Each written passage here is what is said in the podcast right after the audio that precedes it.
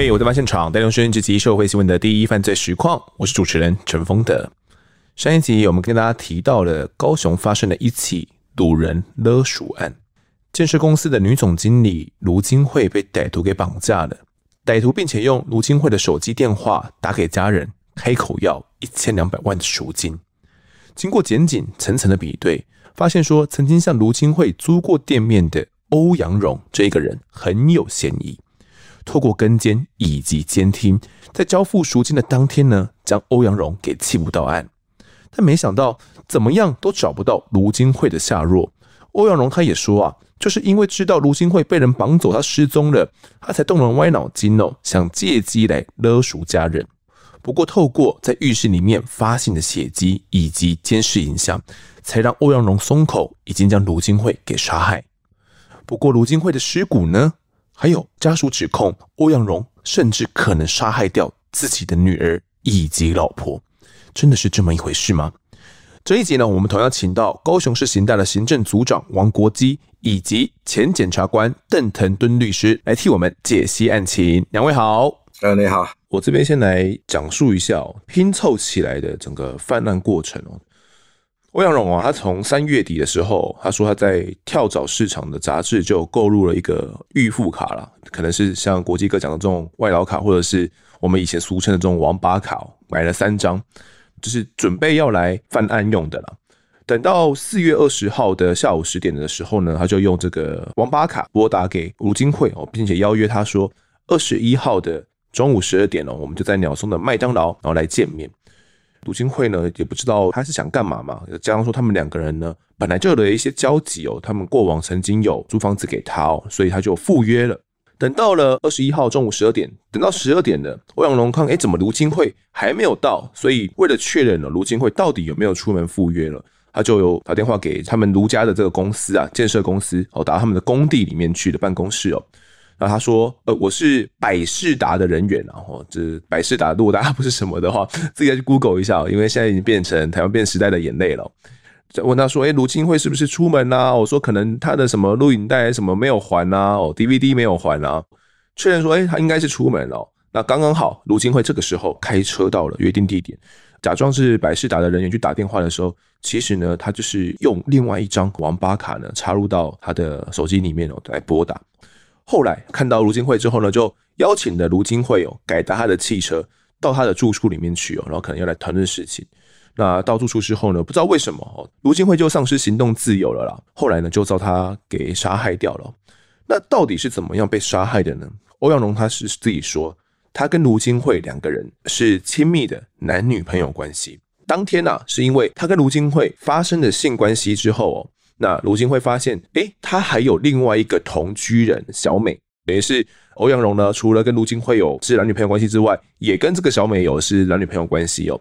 因此不满呢，就开始吵架，在浴室里面呢，就发生了这个肢体冲突。因为可能他们当时正在洗澡，在这个过程当中啊，欧阳荣他就举了一个手，可能不小心的就打到了卢金惠哦。卢金惠突然就滑倒了，因为浴室里面可能比较湿滑哦，就滑倒了，撞击到了头部，因此呢死亡了。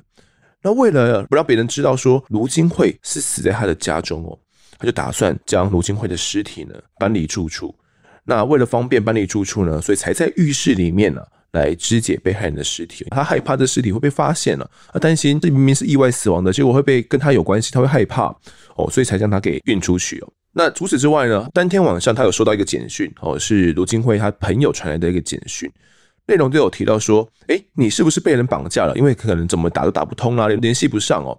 那为了隐瞒卢金惠死亡的这个事实哦，他才临时起意啦，想说，哎，那我就打电话给被害人的家属，假装说，哎，被害人已经被绑架了，然后来向家属来勒赎哦。那后来呢，家属也打电话说，哎，要付赎款给他，然后说啊，那这么好赚，那我就来赚这笔钱嘛。有一笔横财哦，从一千两百万后来讨论到八百万的赎款。那因为被害人已经死亡，卢金惠已经死了嘛，他也跟对方有点谈不下去哦。赌人勒赎，人也不在我这边啊，人已经死了嘛，人是意外死的，跟我没有关系哦。当天呢，他就没有办法完成这种交人取赎款的动作，所以他从头到尾都不是为了勒赎来掳人的哦，这是他的这个说法。他还说，诶，如果卢金惠跟我不是非常熟悉的话，不可能我晚上十点多打电话给他的时候。短短八十一秒期间，哦，那通电话八十一秒，他就答应要来邀约了，还同意说，诶，会来我的住家来见面，哦，所以他根本没有要来诱骗啊，卢金惠到他的住家里面去哦，而且在中午的时候，光天化日之下，他怎么可能从麦当劳前面强行掳走卢金惠呢？这不合理嘛？所以他说。卢金惠真的不是被我掳走的，他是自愿到我家里面，然后我们是男女朋友关系，然后来发生一个性关系的。再他还有提到，卢金惠他是手球跟游泳队的队员，手脚非常有力，不可能被他这样可以轻易的杀害哦。而且后来呢，在他的被发现的尸块上呢，并没有发现一下他的这个伤痕哦。再来，他有提到说了，卢金惠是跌倒之后撞击到头部，大约过了十几二十分钟哦，他才回到浴室里面去看，因为诶奇怪，怎么都没有声音呢？那那个时候，卢金惠已经死亡了，而且检警你们并不知道说卢金会已经死亡的，是我主动跟你们讲的哦，所以我有符合自首要件，所以希望你们依法要给予我减刑。我认为说，从这个范闲被逮捕之后，哈，是他大概是经过了五天才会自白啊。我现在事后回想说，他应该是后来发现警方搜证，从他住的大厦。摄影的半拍相片，他提手提两袋的黑色的色带哈，才没办法抵赖，好、嗯、没办法抵赖之后，又构思说要怎么去避重就轻，才有限度的自白了，是承认说这个被害人有到他家里，他、嗯。啊、至于说如何到他家里哈，其实并不是这个案子的重点的，嗯，案情需要突破是说。到底被害人发生什么事嘛？假如说这个犯嫌他有已经自白说有到他家里，而且是在他家里发生死亡，后来又把他尸体肢解，基本上其他的他的所谓的辩解，所谓的意识的意外啦，哈、嗯，你刚才主持人刚才讲的种种不同版本的他发生意外的那种情节没有？嗯，我都认为是转移焦点、避重就轻的的一种辩解了。嗯，那那对我来讲，那个都是无效的。你说依照我们这种经验法则来看嘛，那时候从事检察官十几年、十八年的时间喽，遇到这样的歹徒啦，然后来讲这些无微不为啦，我们用单一攻击无微不为，就是讲这些诶有的没有的辩词啦。哦，那感觉就是为了要推脱嘛。其实依照常理来讲，你们觉得这个说辞它不合理之处到底是在哪边？第一个，我们对他辩解虽然觉得不可靠哈，嗯。但是我们也是要尊重法治精神呐，嗯，哦，因为根据刑诉法第二条规定，啊，这个对被告有利的情形啊，也要加以重视了，哈，对，而且他本身他在诉讼上的防御权，也可以请求调查队有利的证据，嗯哼，但被告他自以为很聪明，哈，行使他的防御权。啊，但是我们也可以借力使力呀，哦，在这个查证过程中，使他出现更多的破绽跟所谓的漏洞。然后再巩固我们这个案子的实证，所以说为什么说他提出辩解，我们都会加以查证比对，也形成，比方说这个有关的意识情节这个部分，嗯，好，他在警方有一套说辞，在我这边又一套说辞，哦，好，后来在法院的审理的时候又有另外一套说辞，所以这也证明说他不是个客观事实的话，哈，嗯，隔一段时间你同一个问题问他，他会有不同的答案。嗯，哦，就是所谓的不同版本，这个所谓的被告他自以为很聪明，事实上经不起这个事实的检验啊。嗯，哦，啊，所以使我们的旁证，这件案子的旁证，哦，会越来越多的出现这样子。有试过找家人吗？他的家庭状况怎么样？这个欧阳荣，他老婆已经车祸掉到大排死掉了，一个女儿在宿舍的时候，好像某种原因回家以后也死了，所以剩下一个女儿。啊，那我们认为说，这案件跟他的家属。不相干的，我们也不好意思去造成他们的困扰啊。但是是有请那个卢伯璋他二哥啊来跟他精神劝说了，希望他说说那你就讲清楚。那家里有困难，他还可以付一些安家费给他，因为他家不缺钱，要的就是一个公道，要的就是把尸体带回来，好好的安葬啊。啊，所以他后来就是说，包括我们同事想法，让他承认。让他认为说这个毁弃损坏尸体两百四十七条对他有利，他才全盘托出。托出以后，当然我们就是要去找尸体了。啊，也是因为这样子之后正式的询问以后，他慢慢的就很坦白的讲啊，大概情形怎么样了啊？但是是跟事实不一样我们要的就是尸体放在哪个地方。当时我们在找寻这个尸块的时候，过程是怎么样？哦，邓律师，你还有印象吗？哦，对这个部分我是特别有印象，因为后来算是这种突破吧。这个范闲有向警方自白说他自己的尸体，而且对尸块的一种处置没有哦。嗯，而当下我就觉得很疑问，很疑问在说，他既然将这个所谓的被害人的尸体肢解，然后分成十袋来装，那其中的六袋呢，它是放在垃圾集中处。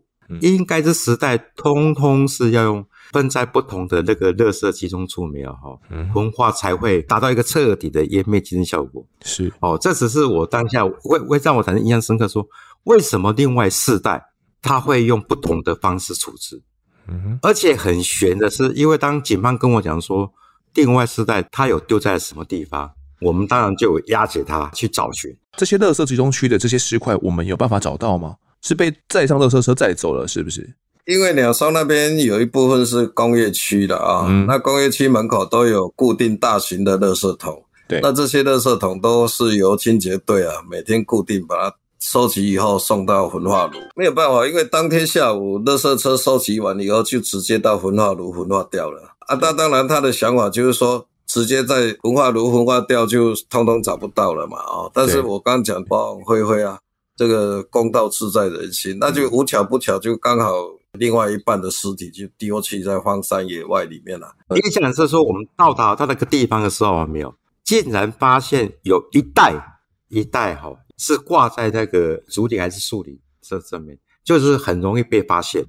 那个树下哈，那个竹林下面，它有个小凹沟哦，哦，就说它没有掉下去，那一袋没有掉下去，它是挂在竹子上面吗？还是怎么样？啊，对对对。当被告带我们去弃置的地点的时候，没有，嗯，刚好怎么会有一袋挂在那个地方？我觉得很悬。当然，我们就就顺利的把其他的也一并取出来。总共四袋嘛，就在鸟松观湖山庄后面的竹林区哦，山区里面的竹林哦。嗯，我们也才因为这样子有确切的证据，能够证明说卢金惠已经死了，是，然后把尸体化交给家属这样子是。啊，事后我们去了解，就是说，因为他在丢尸体的时候怕被人家发现，嗯，所以就没有全部丢掉。没有全部丢掉的前提底下，另外一半怎么办？他也心慌了啊。所以在人美的山区啊，山沟里面，他就随手把四五包的尸体啊，通通丢丢到那个山沟里面。对，那无巧不巧，刚好有一两包就挂在那个竹林上面了啊。所以他事后他认为说。他已经对警方交代了，要用腿去损害尸体的区块啊来办，所以他就很老实的告诉我们说尸体在哪里，然后我们带着这现场就把尸体找回来。这四袋的尸块，我们打开来看，里面的内容是什么呢？就切割的很完整了啊，最后把这个尸块化交给家属，那也了了家属一个死要见尸的一个一个心愿了啊。这些尸块哦，几乎是没办法拼成一个人形的嘛。你们当时在殡仪馆在拼凑尸体的时候，是不是也觉得蛮心痛的？这个是必然的啊，但是因为只要有尸体，就有办法辨识 DNA 了啊，所以跟他的家属比对，确认这一些丢弃在荒山野外的这一些尸块，确实是卢金惠。因为在这个侦办过程，被告是健不吐实嘛，啊，被告突然松口吼。我们也根据被告的这个自白的地点，把这个四袋的那个尸块取出来。然后当时警方当然有松一口气，认为是重大进展嘛。对啊，但是就检方的立场，我当时有适时的提醒他们，有起出好，但是一定要进一步做 DNA 的所谓的鉴定比对，才能证实这个所谓的尸块是属于被害人的。当时这四袋尸块里面打开，有找到例如头颅啦，或者是一些比较能够辨认出死者尸体的一个一些尸块嘛？哎，这是没办法。后来证明是它是属于一种，就属于胸部的一般的肉块。嗯哼，肉块的话，它没办法确定是人的。是啊，所以我才会适时的提醒当时的承办警方，马虎不得哈。因为被告的供述的可信度啊，在我心中是很有很有疑问。他怎么这个时候会突然松口？嗯，哦，啊，我们也避免掉入他的陷阱，他误导的陷阱。嗯，那这个唯一的科学方法就是做 DNA 的鉴定比对，比对结果出来之后，哦，这个部分才获得证实。当时啊，这四袋里面哦，大概总共装有十八块的尸块哦，呃，十八块或者左右，因为有些并不是能够很确切的能够认为那是一块，分解的有点四四方方的哦。其中一袋呢，哦，就装着左肋骨跟胸骨各一块，那另外一袋呢，装着两块肋骨，第三袋呢，则是被切成了十块的这个胸腹部的肉块哦。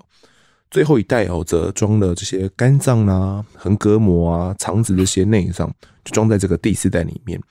那家属可想而知道，当然是很悲痛了。希望我们把这个所谓的凶手哈，给严厉制裁啊，还给他们一个公道啊，这样子。后来有查到说，欧阳龙龙他要弃尸的时候，好像还有找人帮忙，说什么是一个管理员，有这部分吗？当时有没有去调阅到这个影像吗？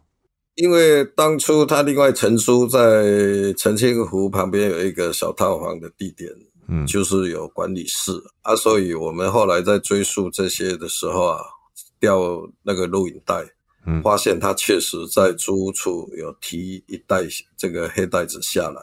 那时候问那个管理员，管理员也表示说，对啊，当初他有提下来太重了，想要请他帮忙，他没有去帮忙他。那个管理员不理他，哦，不理他，所以他原本要请管理员帮他丢到垃圾的子母车上面去就对了。嗯，那我们后来好像有找到一份犯罪的计划表嘛，另外还有一个什么犬只培育的一个什么计划，但它里面好像只有勒赎的部分，是不是？对于杀人的部分好像都没有提到，有觉得怪怪的吗？我们这件他既然是出于他的预谋，他有所计划，然后有写犯罪计划表。那为什么说他好像又写的不完整，没有把巨细靡遗的犯罪手段、杀害被害人的方法，哦，记载出来哈？某部分就应该是所谓的百密一疏也好啦，或者是说，如同我哦之前讲的，他对时代的尸块为什么会做不同的一个弃置的处置？哈，这个有时候到事后我们也是不得其解啊。但是说这些。都不妨碍我最后的那个所谓的起诉的决定。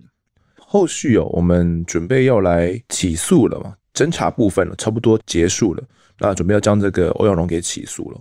那邓律师，我们当时检视这些证据的时候，有发现了一些怎样的特殊的地方吗？或是在检视的时候发现说，诶，有哪些部分可能是证据力可能会不太足够的部分？这件的侦查告一段落，嗯、我认为说已经达到我所自认要求起诉门槛哈。就如同主持人刚才讲的，有关于这个案子的证据力的层面，哈，对我来讲，对我来讲，这个是没有什么悬念的，没有什么困难，哦，而且我相当有把握，我手中的市政，哈，足以让法院支持我的论点。那但是说要非常事后完整的去还原这个被害人到底是怎么被被告怎么去诱骗到他家里。后来认定是说没有反抗之下，他是被杀害的。哦，就是说这些细节哈，后来始终是没有办法得到一个确认了。包括后来我有看法院的判决了哈，嗯，同样的经过好几审的法官判决没有？对被害人他在被杀害的时候他是没有反抗，正常人碰到这种情怎么可能会没有反抗？对啊，他既然是处于没有反抗。嗯，好、哦，这个情形到我侦查终结，甚至说法院到最后判刑确定的时候，还是没办法得到一个确认。我们讲说没有反抗，是因为欧阳龙身上好像我们没有找到一些明显的伤势，对不对？当时将他逮捕的时候，没有看到他有一些什么伤，比如说抓痕啊，或者什么的。残存的那个四袋的尸块，哈，嗯，在有限的尸块里面，哈，我们根据检验，它是没有外伤的痕迹。哦，啊，所以说其他部分因为残缺不全，嗯，所以我们就不能做这种结论了。我们要起诉的时候啊，怎么在浴室跌倒的这一部分，是不是也是当时的一个起诉的重点？因为欧阳龙他自己是说，卢金惠他是在在浴室里面，他们在洗完澡，可能发生完性爱关系之后，在洗澡的时候，卢金惠对他有另外一个女朋友有不满，然后双方发生了争吵，呃，要出去的时候手一挥，卢金惠才会滑倒。然后撞击到了浴室凸起的一个瓷砖哦，那有这样的一番说法的话，我们到他的浴室里面的瓷砖去看，有没有在那边踩到一些血痕，或者是诶，浴室的地板瓷砖有没有一些特殊的迹证？啊，对这个浴室的情节哈，我们当时有带同被告，把被告押解到现场去做查证比对了，而发现他所讲的被害人因为在浴室跌倒撞击的地点啊，我们认为跟他之前讲的不一样的。他最初跟警方讲说，被害人是跟他发生性关系的过程里面不小心就死掉了，然后后来又说是在浴室的台阶死掉。当时啊，这个浴室的地板瓷砖哦，其实每一格有二十公分呐。那他自己是说，就站在门口起的大概第六格到第七格的中间哦，就在那边的时候呢，然后可能不小心就挥到了卢金惠了，卢金惠才会因此呢往后跌倒。卢金惠的身高大概是一百五十八公分哦。啊，卢金惠跌倒的时候，他自己说他的脚有碰到欧阳荣他的脚，他自己的脚。再加上说呢，其实在现场有发现地板的瓷砖，他说他有撞击那个边缘，刚好是有破损、有缺损的。哇，那这下呃，检警们也会有点紧张嘛。我们在现场刚好就看到了瓷砖，就刚好缺了一小块，会不会真的是卢金惠的头就撞到了那边，因此死亡的？当时邓律师你，你你还有印象这一块吗？他在讲这个所谓的意识意外的情景，嗯，他的眼神就很飘移，如同主持人讲所谓的瓷砖有切角处啊，他也说那个切角处流了很多血，就这个部分有所谓采验，并没有任何的血迹反应哦，啊，刚好可以戳穿他的辩解的谎言。其实后来我们有在他所驾驶的吉普车上面啊，欧阳龙所驾驶的吉普车有扣到。六颗的 FM two 哦，也就是俗称的迷奸药丸。那我们有想说过，有没有可能是卢金惠在车上的时候就吃下了 FM two，因此陷入昏迷，被带到家中之后才被杀害？有没有可能是一个这样的犯案情节？哎，是不排除这个可能性的，不排除的可能性。嗯、但是说后来检验结果哈，没有办法得到这个所有 FM two 的一个反应、嗯、啊，所以。在基于证据的要求的条件下，哈，我们没办法做这认定哦。哦，可能是法医研究所他们有抽取一些尸体的一些采样，发现没有这些 FM two 的药物反应就对了。是是，正如主持人刚才讲的啊，嗯、我们当初确实有这方面的设想。在弃尸完之后，检警又拼凑出他的整个毁尸灭证的这些过程了、关于分尸现场的这个浴室哦，推断说应该是用肥皂水啊，有加以清洗哦。他自己说啊，在二十二号。还有在用双氧水啊，以及医院的消毒水哦，去清洗过，然后去清除掉一些气味。那至于呢，载运尸块的这个吉普车呢，他自己的车子呢，则是在二十二号的早上十一点多，他担心里面可能会被采集到一些相关迹证，他就开到了凤山家乐福里面的这个汽车美容公司哦，来进行汽车大美容哦。所谓的汽车大美容呢，就是外观的一些维护之外啦，还有包含这些车子里面的蒸汽消毒杀菌哦，来除臭。整个汽车大美容做完之后呢，他希望能够借此来湮灭一些迹证。现在的整个证据都收集的差不多了。当时要起诉的时候，邓律师，你当时的这个检察官的角色写这个起诉书嘛？那你还有印象说当时要用怎样的一些罪嫌来起诉吗？那整个起诉具体求刑我们要怎么求刑呢？在侦查终结的时候，要检视所有的卷面的事证。嗯，我自己就认为，根据收收得事证哈。已经非常有把握。那个刑法第三百四十八条第一项的所谓的意图勒赎而辱人而故意杀害人，哈，杀被害人的罪名来起诉了。嗯、这个部分对我来讲是毫无悬念的。那其实我自己有一个疑问哦，我不知道也不是不是这个听众们的疑问哦，就是关于我们当时是用鲁人勒赎杀人的罪嫌哦来将呃欧阳龙给起诉嘛。那我自己有个疑问是说，如果啦，他是将他给杀害之后，后续才向家属来勒赎，我来想说，是不是杀人在先，勒赎在后？那两者是不是应该分开求刑呢？还是他两者是应该并在一起的？有关于这个问题哈，法院的实务见解，这个是不妨碍我起诉的所谓的刑法第三百四十八条，这个并不会分开处理。这个是目前法院的实务见解。好，接下来就在我们起诉了，然后并且当时呢是具体求处死刑哦。那没想到起诉过后，这个案子好像又发生了一些案外案哦。当时检警有获得一些线报说，我家属有讲说了。欧阳龙的妻女啊，分别在几年前离奇死亡哦，然后怀疑说欧阳龙是杀害掉自己的妻女啊，尤其妻子呢，哦，有保了六百万元的保险金嘛，另外自己的女儿呢，也有这个学生保险哦，也有一百万元。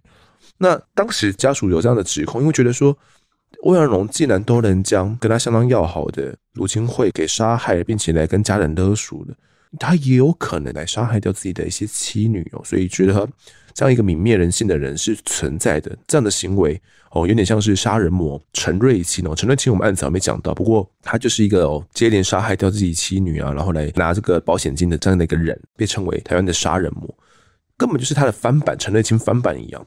他能够杀害掉卢金辉，也可以做出这样的事情、啊。而且他的妻女的死亡，都觉得也蛮可疑的、哦。尤其是他的妻子的部分、啊，呃，是因为车祸意外就死亡了嘛，在大排水沟里面溺毙嘛。然后当时是被以车祸来结案哦。那另外呢，哦，这个他的女儿的部分，他的说法啦，是因为当时是在就读实践大学哦，他在校外的宿舍，在拿东西打墙上的壁虎的时候。不小心呢，从上铺在宿舍的上铺掉到地面，当时呢有一些头部肿胀，当时他觉得没什么大碍，但回到家里面洗澡的时候，就在浴室里面溺毙了。原本呢，警方是认为这应该只是脑部受伤病变哦，然后洗澡时昏倒了，才会在浴室里面溺死。当时没有什么他杀嫌疑啦，就以这样一个意外来结案哦。另外妻子的部分也是以车祸意外来结案哦。不过后来家属都提出了这。有可能就是欧阳荣的毒手，因为这案子新闻蛮大的啊，嗯啊，所以包括就是说欧阳荣他的岳母就合理的怀疑，因为他们当初也认为说阿郎赫赫显奈西，嗯，啊，他们当初虽然也有点怀疑，但终究因为那是他先生嘛，啊，对，终是是这样子，所以就闷在心里面。那这件案件发生以后啊，他那个他太太的家属啊、亲属啊，就一直就把他合理的连结出来。好好的人，因为保险的问题，嗯，然后两个人就挂了。对，他有来提供资料跟要求。那检察官当时也有指示立案来侦办这个案件，对，同时也跟保险公司调阅，包括现场的车祸图样，包括学校的说辞。但是因为没有确切的证据，这两件当然都有保险的问题。但是重点就是说，我们没有办法掌，因为时间过太久了，嗯、也没有确切的证据。遗体也焚毁了吧？都已经处理掉了啊！我们调阅相关的资料，因为没有确切的证据，我们没有办法去起诉他。我们当然对每一则线报，我们都会重视的，还会处理的。但是有时候。市政不是有时候可以说的那么顺利的，到最后我们还是就这个部分，就所谓的案外案部分，我们后来没办法查到啊比较有效的书证，足以证明这个是欧阳龙他的手法这样子。起诉之后呢，欧阳龙也被送到了刑事警察局哦来进行测谎。我当时就一共问了他三个问题哦，第一个问题是你有没有杀害卢金惠？哦，第二个本案你有没有杀害卢金惠？第三个你有没有骗说？卢金惠是在跟你性交中死亡。我当时呢都要回答没有，然后看他的这个生理反应是怎么样。后来的结果呈现出有不实的反应。哦，可能大家听到前面两个问题会觉得怪怪的。哦是第一个问题是你有没有杀害卢金惠？第二个是本案你有没有杀害卢金惠？哦，所以原本觉得这两个问题好像看起来有点奇怪。可能当初在设计这个题目的时候，就想说。卢金惠可能不是在这个案子中死掉的，可能是在更早之前，或者是怎么怎么样之类的，就分为两个题目来问他。但后来呈现出这三个题目里面有一些不实的反应，但没有想到后续开庭的时候啊，欧阳就说：“哦，这个测谎不算数了，没有证据能力哦。”鉴定人当时就是由呃我们妈妈嘴案的测谎专家林固廷来鉴定的。那林固廷那时候也出庭来作证说。哦，当时呢来测谎的时候了，都是有经过一些要求的，包含仪器啦，包括环境啦，都有来跟他讲说是怎么样进行测谎的。而且当时从仪器上面呢，就有看到欧阳龙他有一些整个生理反应，就是关于测谎的生理反应已经有起来了，频谱里面就可以看得出来的。所以后续没有在做这个熟悉测试。就算欧阳龙他有什么躁郁症啊，也都会抓他的生理水平哦，所以不会有这些测谎的影响。所以，最后法官呢是有采信这项测谎结果的证据能力的。其实欧阳龙后续还有在高雄进行第二次的测谎，是由其他单位来进行的。高雄这边的单位当时就问他说，被害人是在哪种原因下死亡的？有六种答案：第一是自己跌倒；第二是在浴室受外力推倒撞伤死亡；第三是用药物死亡；第四是遭勒死；第五是用异物敲击死亡，第六是其他。后来呢，经过这个测谎的频谱分析之后，发现鉴定的结果没有达到足够的评量的标准，所以呃没有办法确定说欧阳龙到底是不是有说谎或者是没有说谎，所以这份结果呢，最后是法院没有采信的。后来开庭的时候啦，欧阳龙真的如哦我们这个律师所说，竟然反咬说警方就有非法取供。当时讲的是说，每当警察呢问他完一句话之后，然后就会把录音机给中断。等到回答到警察满意之后，才开始继续录音哦。他当时就有指控警方的这样一番说法，他还甚至还说，在做笔录的时候呢，我整个头哦、眼睛都是被蒙住的，我没办法看到这个笔录的内容，我是被头被蒙着来问案子。这部分，邓律师你你怎么想的呢？当时就有要求警方在做侦讯啊，要所谓的录影录音的，嗯，所以他被告这个这种辩解啊，很容易就拆穿了。我们勘验当时的那个证信的画面呢、啊，就足以证明被告辩解并非实在。何况这个相同问题在我的复讯过程里面呢、啊，它并没有出现不同的，而且在我的证讯过程里面，他没有特别主张警方有这种情形的。哦，啊，所以说我认为那还是一种规避的所谓的没有意义的一个辩解，最终就是被证实是不实辩解，然后不被采讯。刚刚那个律师讲到一个重点哦，就算呢、在警方这边真的有这样不断取供的话，到了检方这边的时候，跟警方所讲的这个供词呢是一模一样的、哦，所以对就会让人起疑了。接下来呢，我就要来讲述一下这个判决的过程哦。虽然我们前面呢检方这边哦跟警方这边都觉得嗯应该就是这么一回事了，不过既然欧阳荣他有一番自己的说辞的话。那法院这边都还是要来调查清楚哦，并且来想说这是不是真如他所说？我们就一个一个来讲，到底欧阳龙是不是打算一开始就掳人勒赎呢？他自己说了，他从事狗只的买卖哦，每年大概有四十万元的收入哦，那他可以买房子给女儿啦，并且可以每个月呢给同居人哦他的这个小美生活费哦，大概四万元左右。显然呐、他是经济能力还不错的。他自己说，他经济上没有问题。既然经济上没有问题，我干嘛去犯这个赌人勒赎呢？对吧？我只是因为刚好知道了这样的一个死讯之后呢，我才会去跟家人来勒赎嘛。我只是想诈骗他们而已。也有传唤欧阳龙的女儿到庭，他就作证说：“哎，爸爸，确实啦，他真的是因为有欠地下钱庄钱哦，然后四处躲债了，然后家里面还被喷漆。”还被大姨妈倒债八九百万元呢、此外，还有两个证人来作证说，欧阳龙有欠他们总共四百多万元没有还哦。那后来检视存折之后，发现说，呃，卢金惠从两千年十月一直到两千零三年的三月哦，就是案发前前一个月，他前后总共有汇了七笔的金额到欧阳龙他的女儿的账户里面哦。因为欧阳龙他可能自己的账户没办法用了啦。那每次汇的金额呢，从两万元到十六万元都有哦。加起来，林林总总总共有五十万元。一个证人就说：“其实卢金惠他基于朋友的立场啊，在能力范围之内呢，都会去借朋友钱哦。在案发四月的时候，他曾经听过卢金惠说，有个朋友想跟他借一大笔钱去投资，但卢金惠呢没有同意。他后来想想，这个朋友应该就是欧阳龙，他想要跟卢金惠借一大笔钱去投资。”后来法官认为啦，欧阳龙说自己经济状况啦有多好啦，什么等等的，但这些证据呢都显示他确实呢他的财务状况并不是太好的。女人户头里面的钱呢，应该都是她跟卢金惠所借的，并不是卢金惠无偿给她的。那直到呢卢金惠拒绝再借钱的时候，四月拒绝再借钱的时候，后来因为可能临时需要用钱，那欧阳龙呢才决定要来行凶哦。不过，法官后续也认为了，卢金惠不是在麦当劳呢就被欧阳龙给直接的强行用限制自由的方式给带走了，应该是因为卢金惠跟欧阳龙他们本来就有熟识的关系了，才会轻信欧阳龙哦，接到他的家里面去。那么最关键的来了，到底是不是像欧阳龙所说的，跟卢金惠发生完性关系之后，是卢金惠自己跌倒撞到浴室旁边的瓷砖边缘，他才自己死掉的呢？他都没有杀害卢金惠，这到底是不是真的呢？我现在听听看这个。开庭的时候，欧阳龙怎么说？在两千零三年，警方一开始讯问的时候，他自己说：“我们是在浴室做完爱之后呢，卢金惠在抽屉里面哦看到一张我跟一个女人的合照，之后呢，我们就到浴室里面去洗澡，洗到一半，卢金惠一再质问我这件事情哦，我就跨出浴缸不洗了。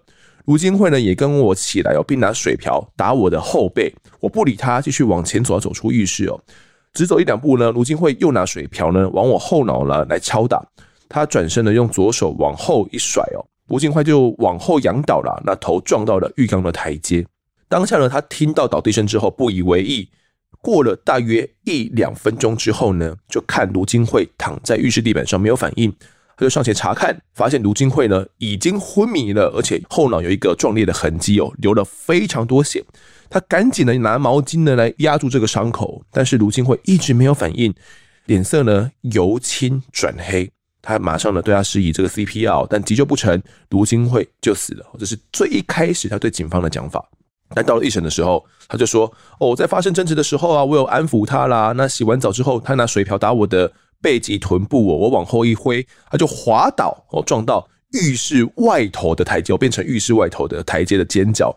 那他擦完身体之后呢，就看到他没有起来哦。那扶起来，还有看到他的头后面有流血啊。那过了五到十分钟之后，就看到他脸色的发青了哦。这个时候他还有心跳，其实不太一样了。到了跟二审又改变了说辞啊。”他说：“手往后一挥的时候，他知道他有打到被害人，他就后来呢，他就直接回到房间里面去了。他大约知道卢金惠应该有滑倒，那他想说应该只是在赌气而已啦，不跟他讲话，他就回到房间去看电视。哦，现在多一个看电视的情节了。那过了一会呢，他就回到浴室里面去哦，就看到卢金惠躺在浴室的地上了，并且发现他没有呼吸了。诶，又变成没有呼吸，或者是他跟二审的说辞。到了跟四审呢，又不一样了，变成说。”我跟卢金惠在浴室发生完争执之后，隔了一会儿，我去浴室看，我就发现卢金惠躺在地上，后脑有一个倒伤口，有轻微流血。然后发现呢，他没有呼吸了。然后他就看到浴缸的瓷砖边缘呢有破掉，他推想哦，应该就是卢金惠的头去撞到那个地方。最后到了更五审了之后，他就直接去省去掉什么洗澡情节了。他说：“哦，我们发生完性关系之后呢，我回到床上休息大约二十分钟之后，我去浴室看，我就看到卢金惠可能躺在那边，我就测量卢金惠的脉搏，发现说他没有呼吸。我当下呢就对卢金惠做了两三下的 CPR，我是他更五审的一个说法。其实听众们听到现在哦，应该跟我的想法应该一样了，跟法官想法应该也一样。”这太多太多的版本说法，供词根本就是前后不一，而且有很多的矛盾之处。而且最关键的是，他说他有做 CPR 嘛？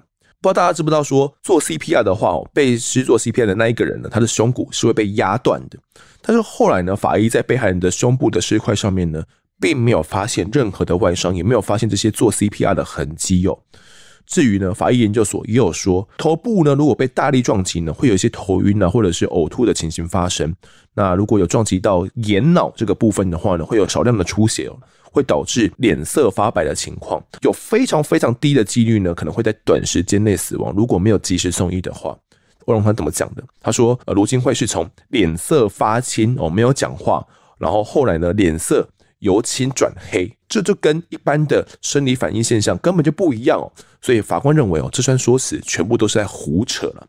那到底卢金惠是不是欧阳龙他的女朋友呢？哦，经过法官解释之后，发现说其实没有任何的迹象啊，包括他们的通信啊，他们其实是有写信的，而且呢，女儿也作证说。只有看过另外一个同居女友小美而已哦，根本没有看过这个被害人哦。那平常被害人呢，经过他们的这个通话记录，也没有打给欧阳龙的记录哦。所以法官认为根本不是一般交往中的这种亲密关系啊，这不太一样。另外，亲友也有作证说，案发当天呢，卢金惠其实是处于月经时期的。那跟他同居十多年的前夫曾经说过，卢金惠她是有一些洁癖的哦，都不太会在外面使用外面的这些厕所跟卫浴设备哦，而且。每当这个卢金惠她的月事来的时候呢，要跟她要求说要进行性行为，卢金惠都没有答应过。诶，如果是这样子的话，那欧阳龙的说法就很可疑了嘛？怎么会刚好真的在那段期间呢，会去答应说，诶，要跟欧阳龙发生性关系哦？那最为关键的说，如果啦，他们是男女朋友关系好了，女朋友失去生命真相，照理来讲，你会怎么做呢？你应该是要迅速就医嘛，然后应该要将遗体慎重的安葬嘛。伤心都来不及了，怎么有可能在五个小时之内，还是从犯案过后到家之后五个小时之内就将他杀害，并且残忍肢解，然后来丢弃了？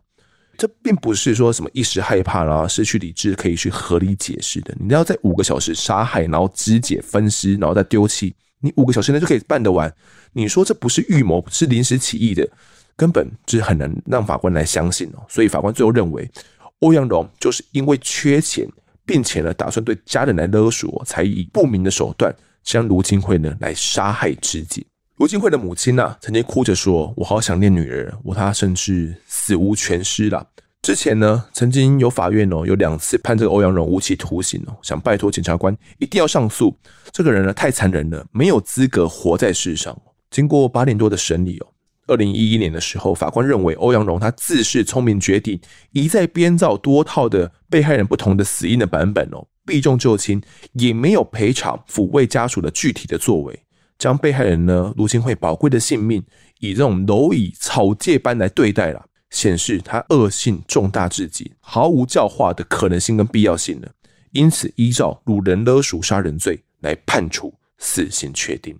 只是后来这个欧阳荣啊，他好像还不甘心，是不是？后面还设法就用空泛的理由，比如说像警方寻求啦、证物有变造啦，还提出再审啊，但一下子就被法院识破来驳回了，也没有得逞啊。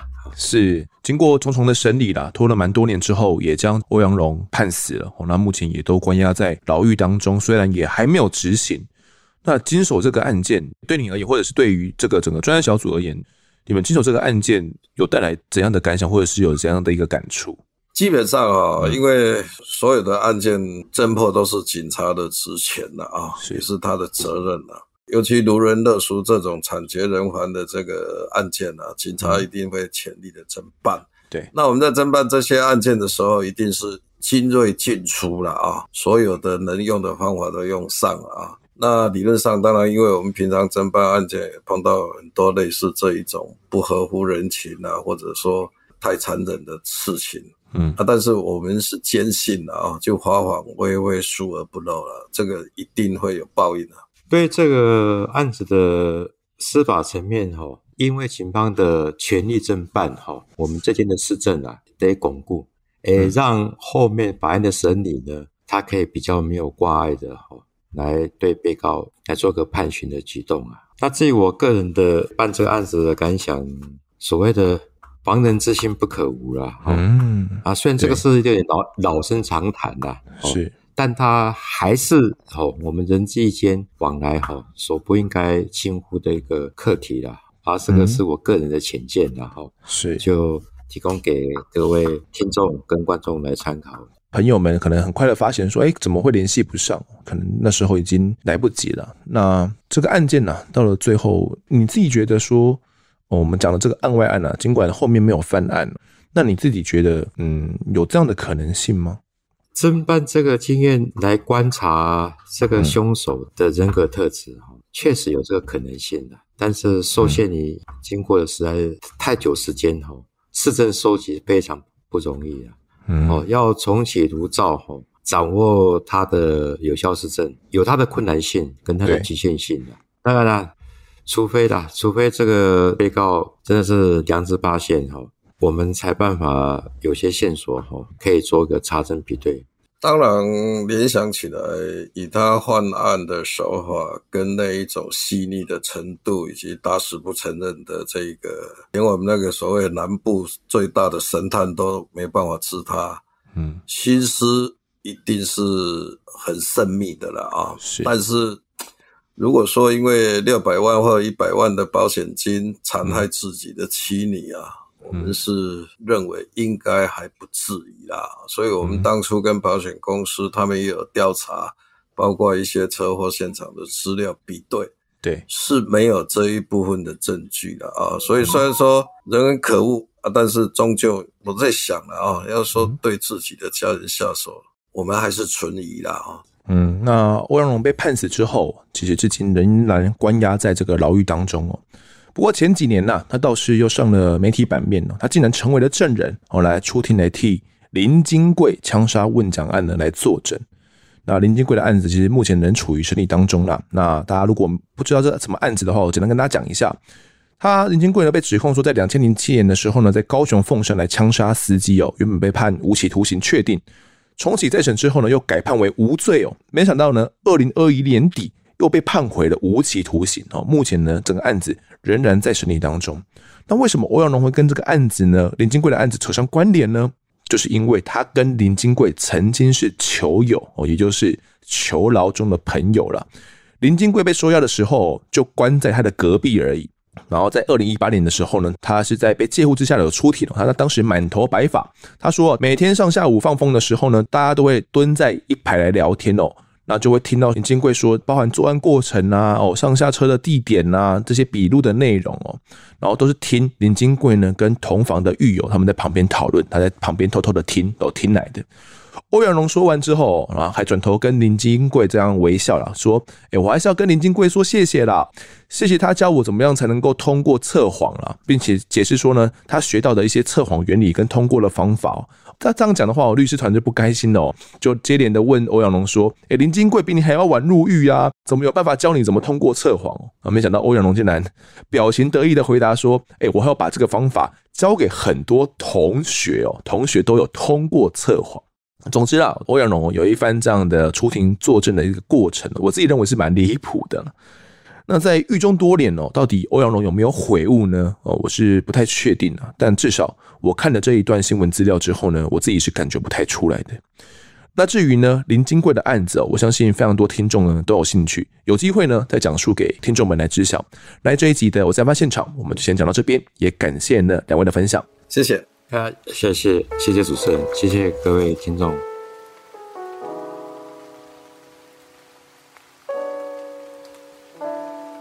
对的，我要来宣布一个重大消息，就是案发现场的的更新呢，在农历春节期间会有一些变动。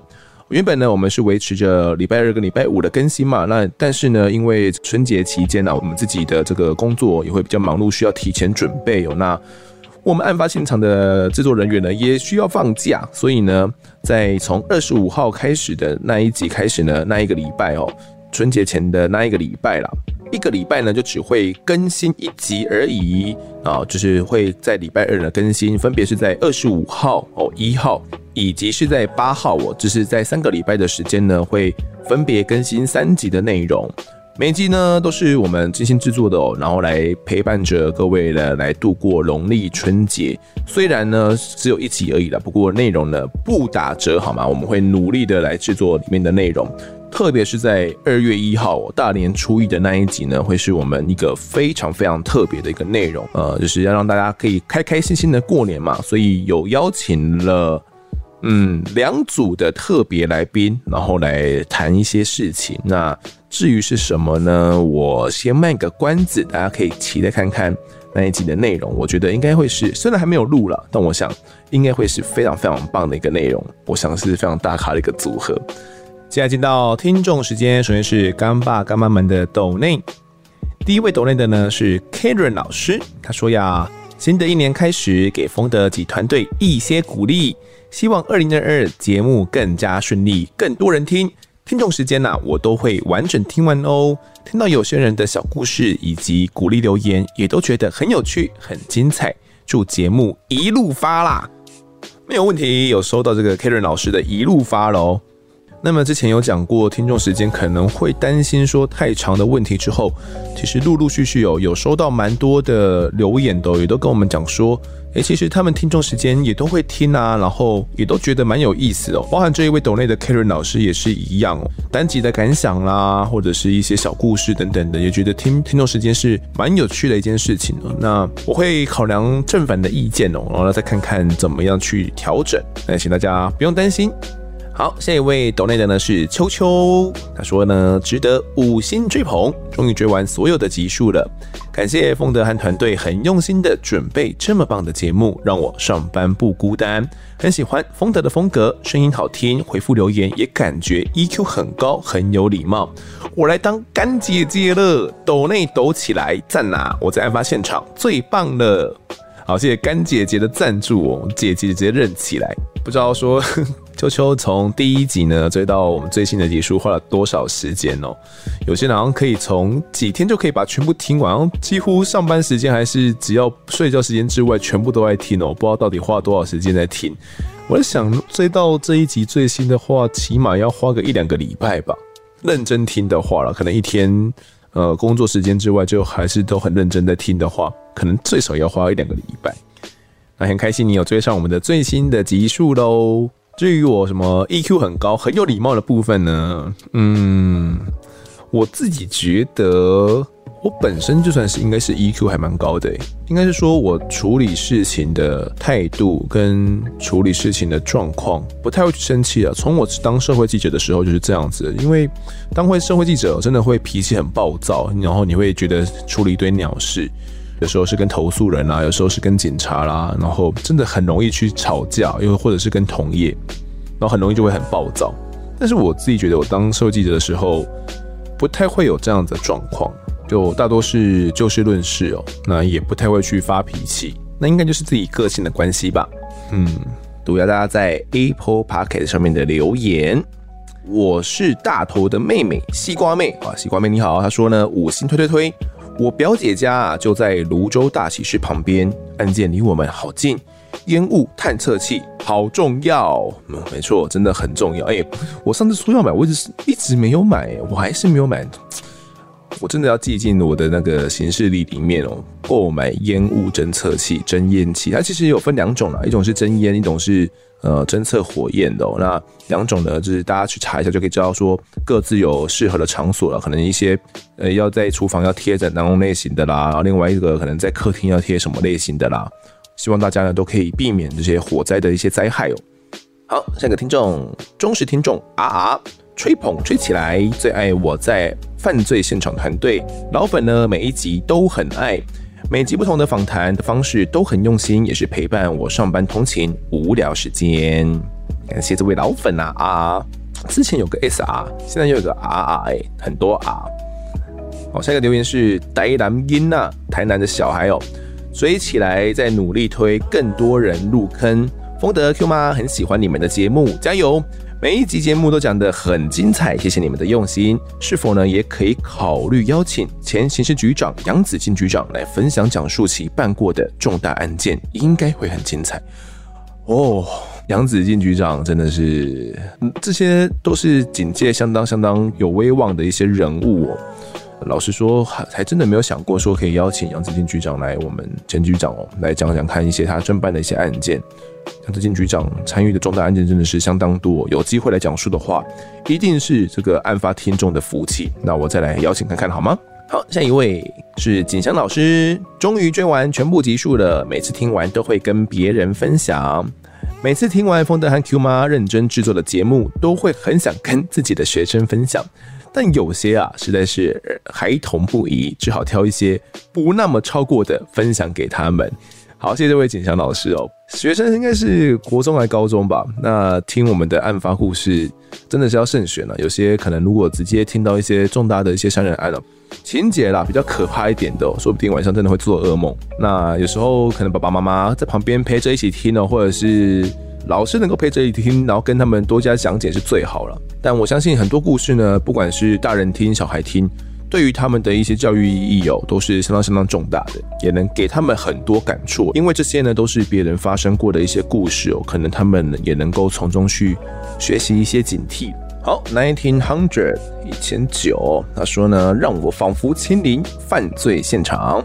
目前听到第二季 EP 一，很享受呢，听每个案件的关系人分享案情，也很喜欢听一些办案情节，以及呢，从不同面向切入来探讨案件。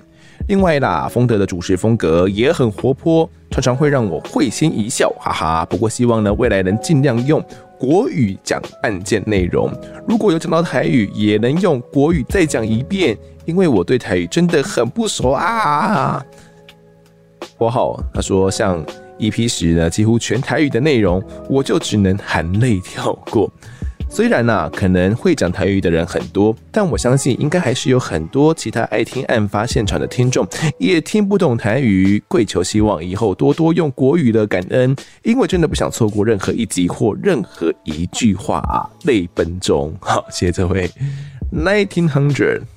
我们目前，呃，如果你是讲到第二季的话，我确实以前没有那么多顾虑了，就觉得啊，我就是想要 local 一点啦，就想要跟这些老刑警哦，我们老刑警可能有些就比较 local 一点了，跟他们用台语对话呢，比较能够真正的跟他们进入到那个对话的氛围当中。因为有时候，就像我们社会记者哦，你去访问一些民众啊，然后你去问说，哎，这个案发的过程，那他们就是讲的一口台语，你跟他用国语对话，他会觉得你很格格不入了。就觉得这个人不值得信任你嘛，也不会想要跟你多讲些什么，觉得你们是不同世界的人，所以我觉得跟什么样的人用什么样的语言对话是蛮重要的啦。但这个是在蛮早期的想法哦，应该说到现在为止也是这样子啦。只不过呃，为了听众的考量哦，可能我会变成是偶尔穿插一两句，或者是在录音之前呢，可能尽量用我觉得可以跟受访者熟人的方式呢，然后来。加速跟他们的互动的关系哦，跟他尽速的去拉近这个距离，因为可能之前我们根本没有见过面，或者是根本没有讲过几句话，就可能只是电话通过几次这样子而已哦。所以怎么让他们很快的可以去信任我，然后可以去讲出这些案发的这些故事哦，我觉得都是蛮重要的过程啊。所以目前哦都是采取的这样的方式，尽量在录音的时候呢，如果只有讲到台语的话，我都会帮忙翻译，或者是。如果没有影响到案情的话呢，可能就不翻译了，可能只是一两句关于一些台语的俗谚的话，可能就不翻译了。不过呢，有关系到案情的部分呢，我都会一定会来翻译。所以，请这位听众呢，如果有听到的话，我我不知道你什么时候会追到这一集哦，请你不用担心的好吗？好，最后一位听众是中学生家长。早安，新年快乐！今早迷迷糊糊呢，赶起床之后接上耳机，例行性的在等放假前一天的案发更新，居然没等到，一时间呢还有点生气。后来才发现呢、原来今天是礼拜四。括号虽然的确呢，明天就要放假了，终于。不过啊，对于期待案发的更新，都已经是我每周迎接放假的仪式，自己心里不禁莞尔。感谢呢，案发团队陪我二零二一。二零二二也会继续支援，按报五颗星。好，谢谢这位中学生家长。这个留言其实蛮早之前的，就来我们的 IG 来跟我留言了。等待更新的感觉，其实我也懂，我我也会追一些 Podcast，然后再等更新。那有时候，哎，奇怪，怎么好像有更新，但是等不到更新就会有点生气。有时候是不是没有在认真更新呢？后来才发现啊，原来根本搞错了这更新的时间，然后我。我昨天就有一个完全一模一样的一个经验，就会等到很生气的，就是觉得啊，明明今天就要听最新一集啦，啊，怎么没有？后来才发现是自己搞错了，因为自己会经历过这样的等更新的过程呢，也教大家哦，对于案发的期待跟这个等更新的这个心情啊，也都是跟我一样的，所以呢，努力维持更新哦，就是我们要努力做到的啦，也请你们放心。那也谢谢呢这位中学生家长呢，陪伴着我们二零二一。二零二二，也请你继续的支持我们哦，包含着每一位听众。好，这节的听众时间我们就读到这边。如果各位喜欢我们的节目的话，欢迎到 Instagram 及脸书搜寻我在案发现场，有脸书社团、粉丝团以及 IG 三个平台，通通追踪起来就可以掌握更多案件消息，也可以跟风的我聊聊，给我们建议。各收听平台上按下订阅跟五星评分，就是对我们最好的支持。如果在 Apple Podcast 上面留言，我都尽量在节目中给出回复。也跪求听众们推荐给身旁的好朋友，一起来听听看我们聊案子。案发现场，我们下次再见。